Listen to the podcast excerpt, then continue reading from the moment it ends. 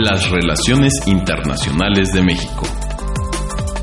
Un espacio de diálogo y análisis del escenario global desde México. México no está solo y lo que sucede en el mundo nos afecta a todos.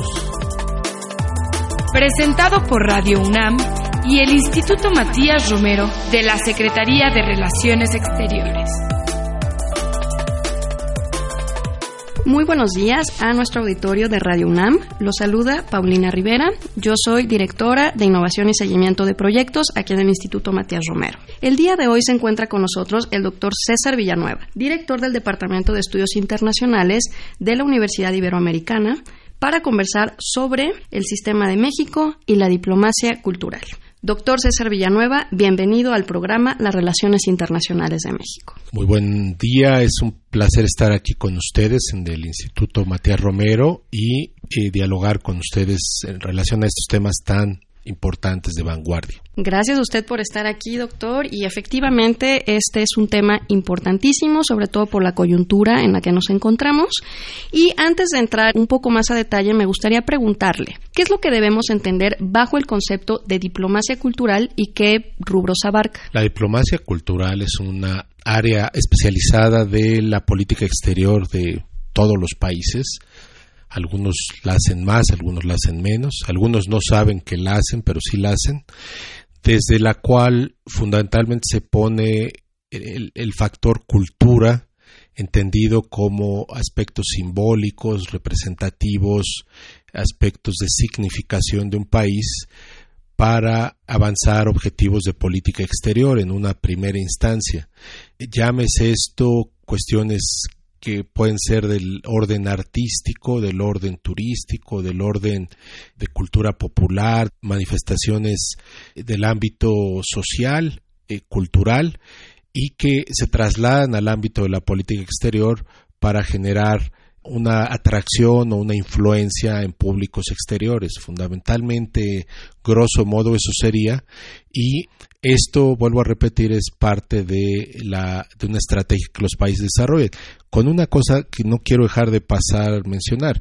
Yo parto de la idea que toda la diplomacia es en principio cultural, o no es porque desde el inicio que un país se pone a dialogar con otro, desde la lengua, desde los modales, desde las actitudes, los valores que cada uno carga y lleva a la mesa de negociación, hay un aspecto totalmente cultural.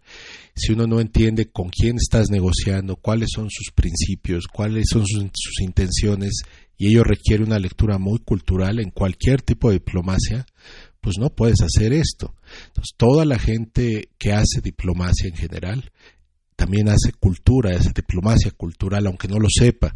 Ya en, como área especializada, pues es resaltar este efecto y ponerlo como una visión central de una política de Estado. Eso es muy interesante, doctor. Efectivamente, toda la diplomacia, como usted dice, puede ser este cultural porque nos basamos en usos y costumbres, negociamos con países distintos, este con un bagaje cultural distinto también al nuestro, pero le quería preguntar si me podría dar un par de ejemplos específicos de qué puede ser la diplomacia cultural. Muy bien, mira, Déjame tomar el, siguiente ejemplo para hacerlo mucho de México. El, tema de la diplomacia cultural en el sexenio de Carlos Salinas de Gortari. Me enfoco solo en una parte específica y voy a dejar muchas cosas de lado, pero eh, Carlos Salinas en el año 1989, cuando entra al poder, se da cuenta que era importante acercarse a los Estados Unidos por razones que para él eran centrales dentro del plano económico y su proyecto de gobierno, de élite, de, grupo, pues era la cercanía con Norteamérica, especialmente con Estados Unidos. Yo creo que era un cálculo bueno, eh, insuficiente, pero importante. Entonces tuvo la perspicacia junto con sus asesores de darse cuenta que para entrar a Estados Unidos no podías nada más llegar ofertando tus industrias, ofertando tus bienes y servicios, porque simplemente la asimetría entre las dos potencias es enorme en el plano económico. Entonces, asesores como el embajador Lozoya, el embajador eh, Jaime Noalart, etcétera, le propusieron, entre muchas otras personas, Rafael Tobar y de Teresa, desarrollar una campaña fuerte de cultura para Estados Unidos.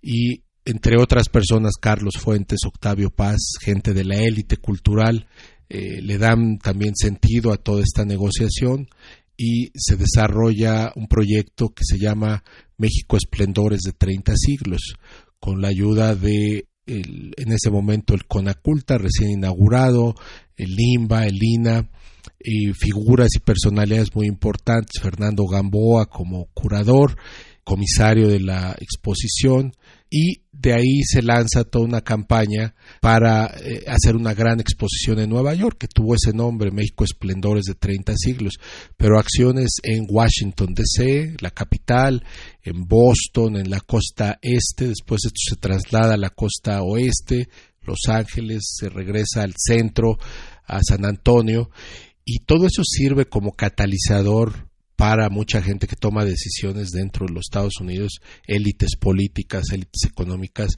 de ver a México no solo en la perspectiva de qué gano yo en este toma y daca monetario, económico, sino en un sentido más amplio. Es decir, nosotros somos una cultura con 30 siglos de tradición y desde esa perspectiva tenemos mucho más que ofertar, que no es nada más bienes y servicios, es una visión totalmente distinta que abona a una idea norteamericana muy fuerte. Bueno, esto funcionó muy bien, fue uno de los grandes efectos que permitió la firma del Tratado de Libre Comercio, abonó para que ello se diera y desde esa perspectiva pues es una, un efecto muy claro. Ahora, muy rápido me voy con un caso que conozco muy bien, que es el caso sueco de la diplomacia cultural sueca. Si ustedes piensan en Suecia y su tradición, en general es uno de los países con mejor imagen en el mundo que la diplomacia cultural ayuda a eso justamente, a crear imágenes de países.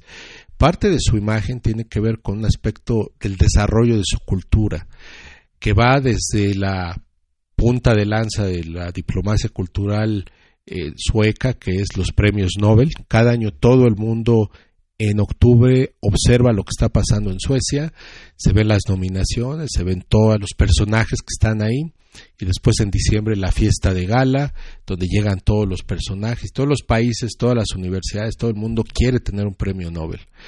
Para Suecia eso es un valor central. Pero le han apostado también a temas como el medio ambiente, la equidad de género dentro de su diplomacia cultural, los intercambios educativos, han hecho también la idea del bienestar, de sociedades equilibradas. Entonces, la gente piensa en Suecia y los imaginarios son muy positivos, por justa razón, y a eso le amplían la cuestión propiamente artística de su cine magnífico con Igman Bergman, con su literatura, con su teatro, con su danza contemporánea, entonces su música desarrolla una capacidad de influencia para un país tan pequeñito muy fuerte. Y eso es dos ejemplos centrales de cómo operaría la diplomacia cultural. Creo que son ejemplos muy interesantes, doctor Villanueva, sobre todo por este vínculo que siempre se asocia entre lo que es la diplomacia cultural y el poder suave, como usted ha demostrado con estos ejemplos. ¿Podría únicamente hablar un poco de la relación entre estos dos y posteriormente ya pasamos a la estrategia actual de diplomacia cultural? Con mucho gusto. La diplomacia cultural en sí, digamos, es la plataforma desde la cual se despliega una estrategia. Entonces, la diplomacia cultural es la intencionalidad de un Estado de poner en el centro un tema cultural para generar influencia y atracción. El poder suave entonces es la estrategia, decir, ok, ¿qué queremos de esto? ¿Cómo lo vamos a hacer? ¿Cuáles son los objetivos? Aquí quiero decir que el poder suave, así grosso modo, es esa estrategia que un país fomenta desde el Estado para favorecer algunos ámbitos de su cultura que tengan una capacidad de exportación y de influencia internacional. A veces financiándolo directamente para que eso ocurra o a veces dando exenciones fiscales para que determinadas áreas puedan operar en el, a nivel internacional. Nada más doy un ejemplo de lo que quizás ha sido la estrategia más desarrollada de poder suave en el mundo, que es Estados Unidos. El profesor Joseph Nye desarrolla todo un traje hecho a la medida de la política exterior de Estados Unidos con el concepto y pone en el eje central a, a la cultura y define que uno de los aspectos claves es el cine. Y entonces la política exterior de Estados Unidos es favorecer que la circulación de las películas de Hollywood penetre a todo el mundo, porque con eso favorece la idea de que el mundo entienda los valores norteamericanos, el American Way of Life, la forma de vida de Estados Unidos, sus intereses, sus valores y al rato pues mucha gente quiere vivir en Estados Unidos, estudiar en Estados Unidos, comer como los estadounidenses y eso ya en automático te genera que tus valores, tus intereses estén reflejados. No todo el mundo puede hacer una estrategia de ese calibre. Países más modestos, sin embargo, pueden hacer un poder suave y aquí la cuestión es que cada uno tiene que definir cómo lo va a entender. Yo en el caso de México, que sería, yo he dicho que nosotros deberíamos basar esto en lo que nos manda la Constitución y los objetivos de política exterior, que tiene que ver con la cooperación internacional como uno de los pilares de esto. El otro tema sería la cultura, en efecto, cooperación cultural de muy alto alcance y algunos temas adicionales como diplomacia de ciudad, turismo y eh, algunos otros. ¿no? Eso debería ser nuestro poder suave particular. Perfecto, me parece muy interesante y eso se vincula a la siguiente pregunta que le quiero hacer, doctor, que es ¿Cuál es su opinión sobre la estrategia actual en materia de diplomacia cultural? ¿Cuáles considera que son los grandes aciertos, eh, ventajas de esta estrategia? ¿Y en qué medida difiere de estrategias anteriores? Muy bien. Mira, yo creo que al día de hoy todavía se están cocinando los elementos pilares de esta estrategia. No hay eh, algo acabado aún. Te voy a dar un adelanto de algunas cosas, pero eh, corresponde al doctor Enrique Márquez, quizá ya en, en, poco tiempo hacer el planteamiento ya más definitivo de esta estrategia. Pero yo diría que lo primero que sí se distingue de las estrategias precedentes es eh, poner en el centro una idea de cultura distinta a la que veníamos viendo hace algunos años.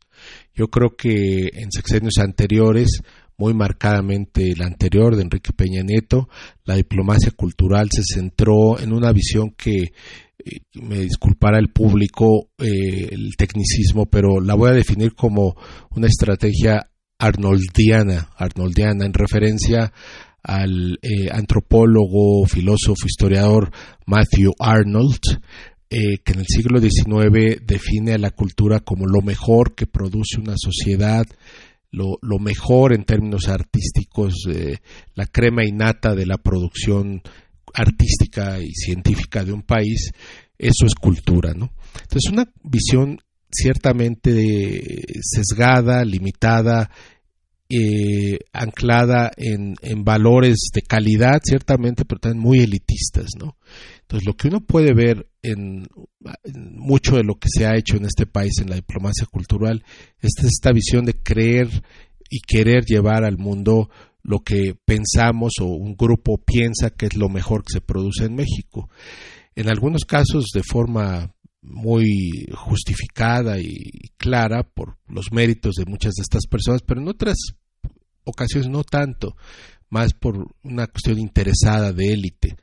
Yo creo que lo que a este gobierno le interesa hoy es desmontar esa visión y traerla a algo donde la cultura no se vea como una manifestación de élite, sino una visión más de tipo popular, eh, donde se incorporen valores mucho más amplios, mucho más eh, incluyentes, eh, de manifestaciones que pueden ser desde niños, migrantes, personas que tienen su libertad limitada en cárceles, enfermos, que también tienen una manera de expresar su sentir, su visión y por supuesto hacen cultura y eh, la lucha libre, cosas que eh, se hacen en este país, algunas manifestaciones asociadas con el graffiti, con las expresiones, los stenciles en vía pública, eh, la, danza más popular, la, muy central en esto, las expresiones indígenas no en detrimento del otro, yo creo que se va a seguir haciendo una parte importante de alta cultura, pero sin dejar de lado el tema de que las expresiones culturales populares son muy importantes. Yo creo que esa es la gran diferencia que estamos viendo hoy en día. Me parece muy interesante y muy atinado ese, ese comentario. Creo que un elemento toral de esta estrategia para la implementación es la creación del Consejo de Diplomacia Cultural. ¿Nos podría hablar un poco cómo se vislumbra esta nueva política de cooperación y promoción cultural de México en el exterior eh, a partir de este Consejo y un poco quienes lo conforman, cuál es este el papel que, que tendría y cuáles serían sus objetivos. Bueno, el 14 de, o 15 de mayo se presentó el Consejo en Bellas Artes.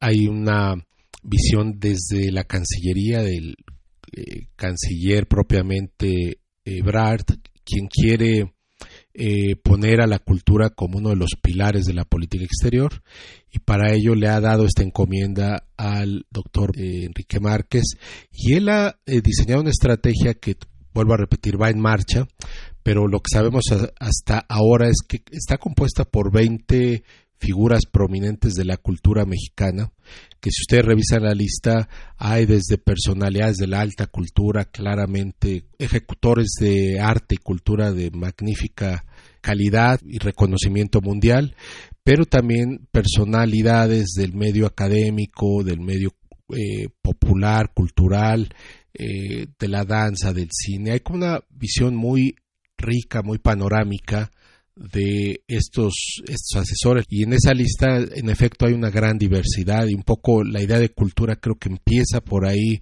a, desarrollarse no hay eh, todo tipo de expresiones se incluyeron en esta primera lista. Es una lista realmente representativa y simbólica. Yo creo que ellos eh, están en este consejo para justamente asesorar al eh, doctor Márquez, sugerirle algunas ideas y ser avales de lo que se va a desarrollar. Ya vemos tres personas más que somos eh, Edgardo Bermejo, eh, em, un servidor y eh, Gerardo Ochoa Sandi, quienes somos expertos ya en el tema de la diplomacia cultural y quienes vamos a dar detalles técnicos de cómo hacer política pública relacionada con esto. Habrá ya un documento final, pero reitero, la idea de una visión incluyente va a ser clave para poder aterrizar esta día de diplomacia cultural. Excelente, y creo que eso también demuestra que Además de la Cancillería, muchos otros actores tienen un papel importante que desempeñar en este esfuerzo de diplomacia cultural y que será eh, muy diverso. Pero regresando un poco a la parte de eh, estrategia de política exterior, ¿usted qué papel considera que podrían desempeñar los agregados culturales en nuestras representaciones en el exterior justo para eh, promover e implementar esta nueva estrategia de diplomacia cultural? Sí, yo creo que los agregados culturales tienen que cambiar su visión de eh, tradicional o eh, estereotipada de hace algunos años, eh, en ningún caso fácil para los que ya sean diplomacia cultural, siempre han luchado contra corriente, digamos, por falta de recursos, falta de una visión, etcétera, más de línea muy clara del gobierno y muchas veces tienen que inventar de la nada. Ahora es más complicado aún porque tienen que ser más proactivos. Yo veo al agregado cultural hoy en día como una persona más centrada en el, una visión de emprendedor social, en, el, en este caso emprendedor cultural, digamos, que no está sentado esperando a que le llamen de la Cancillería para hacer cosas, sino que se levanta con una agenda muy clara de dónde están las oportunidades del lugar donde va para hacer cosas. Y yo creo que una mirada importante es escuchar al público local, eh, para poder entender qué es lo que ellos quieren de nosotros, eh, México. Muchas veces eh, la estrategia ha venido desde un centralismo la Secretaría que dice ahora a Corea le vamos a enviar la Orquesta Sinfónica de la UNAM, por decir algo, pero no sin tomar en cuenta si eso es lo que les interesa a los coreanos. Y es curioso, si uno le pregunta a los coreanos, ellos están más interesados en la lucha libre mexicana que en la orquesta filarmónica, porque han visto muchas cosas, porque se han enterado. Yo creo que la grado cultural tiene que tener ahora muchas antenas y además ser una gente que tenga capacidad de gestionar recursos locales con las diásporas justo eh, locales donde ellos trabajan, pero con empresarios también para poder llevar a cabo proyectos eh, que, requieren recursos y que hoy en día eh, no vamos a poder tener desde la Cancillería. Entonces, ese es un tema central. Deben ser agrados culturales con una visión muy emprendedora en el campo cultural para hacer y poder aclarar bien sus proyectos. Excelente. Y usted mencionó también hace unos momentos que Parte de esta estrategia es involucrar a migrantes y comunidades eh, mexicanas que viven fuera del territorio nacional. Eh, usted también hablando de agregados culturales, ¿cómo cree que podemos sacar provecho de esta amplia red que tenemos tanto de embajadas como de consulados y representaciones para unir esfuerzos y llevar a cabo esta eh, estrategia de diplomacia cultural? Mira, lo voy a poner muy radical. Quizá hoy en día la nueva diplomacia cultural que eh, está diseñándose solo será posible con el concurso de la diáspora mexicana. No puede hacerse ya desde en aislado desde la Cancillería. Yo creo que ahí se definirá uno de los éxitos o fracasos de esta estrategia. Eh, yo creo que ya es un factor añadido. Ahora se están haciendo eh, una planeación para intentar ver si la enseñanza del español, por ejemplo, en, en otros lugares, especialmente en Estados Unidos, se vuelve una herramienta pilar de toda esta cuestión cultural y la diáspora sería un apoyo central para poder generar esto.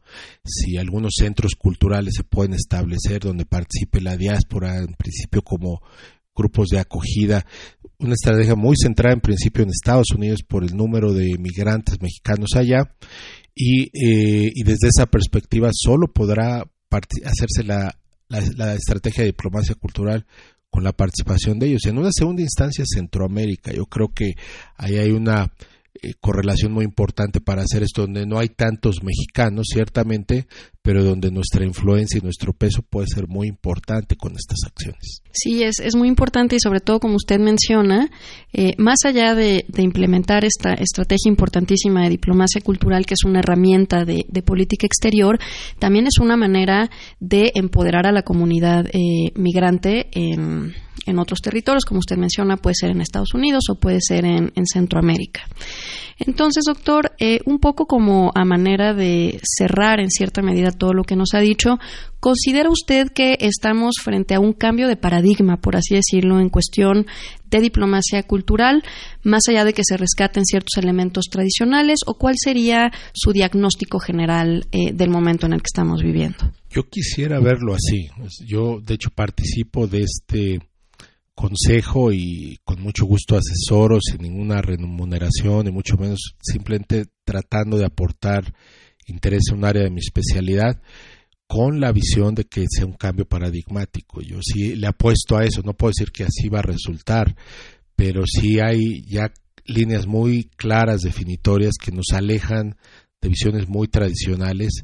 Ya me gustaría ver una visión muy actualizada de la diplomacia cultural con las mejores, los mejores usos y costumbres que de esta práctica de países como Reino Unido, como España, como Corea, como Estados Unidos, donde han hecho eh, eh, Suecia, sin lugar a dudas, eh, Australia, donde han hecho cosas realmente muy, muy brillantes y desde las cuales podamos retomar aquellas buenas prácticas y implementarlas. está muy complicado, hay obstáculos muy complejos en el camino, pero yo espero que por la buena voluntad, en principio desde el canciller y seguido por una línea muy clara del director ejecutivo, tengamos realmente una diplomacia cultural que este país, del nivel que este país se merece. Perfecto, doctor. Eh, se lo agradecemos mucho y eh, justo esperamos que a través de esta nueva estrategia, con todo el apoyo de la Cancillería, a través de este Consejo de Diplomacia Cultural que representa la variedad de actores que estarán involucrados en esto, se pueda llevar a cabo. No sé si quisiera hacer un comentario eh, final para todas las personas que nos escuchan. Quizá como es un foro universitario, yo diría que hay dos cosas que los estudiantes quizá deban de ver.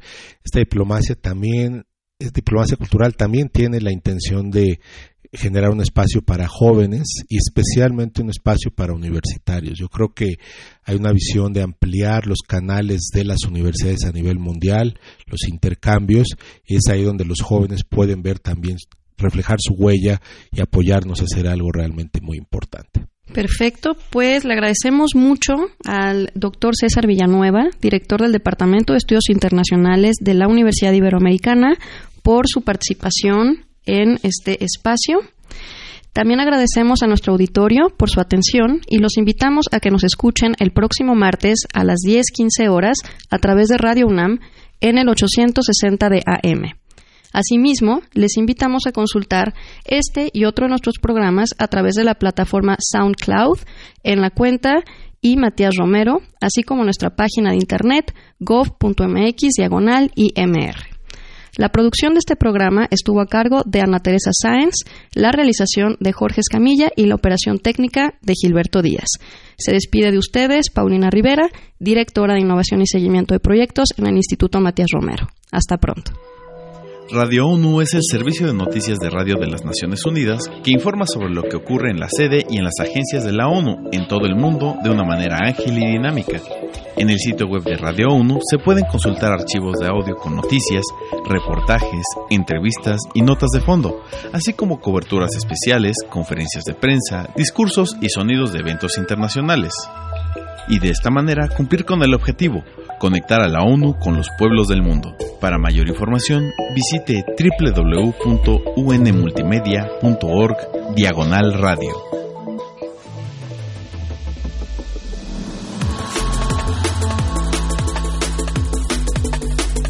Las relaciones internacionales de México.